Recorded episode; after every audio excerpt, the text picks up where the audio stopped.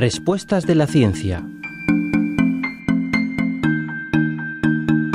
¿Por qué son tan importantes los nanomateriales?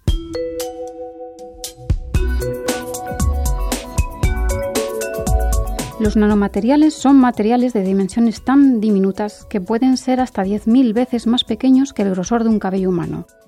Gracias a ello poseen propiedades físicas y químicas diferentes a las de otros materiales de mayor tamaño.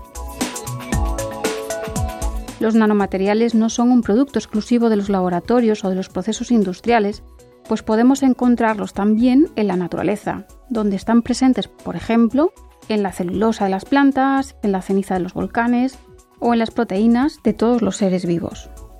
Sus propiedades son tan interesantes que se están estudiando para poder diseñar nanopartículas que ayuden a eliminar virus y así poder curar muchas de las enfermedades que estos nos provocan o eliminar contaminantes del agua.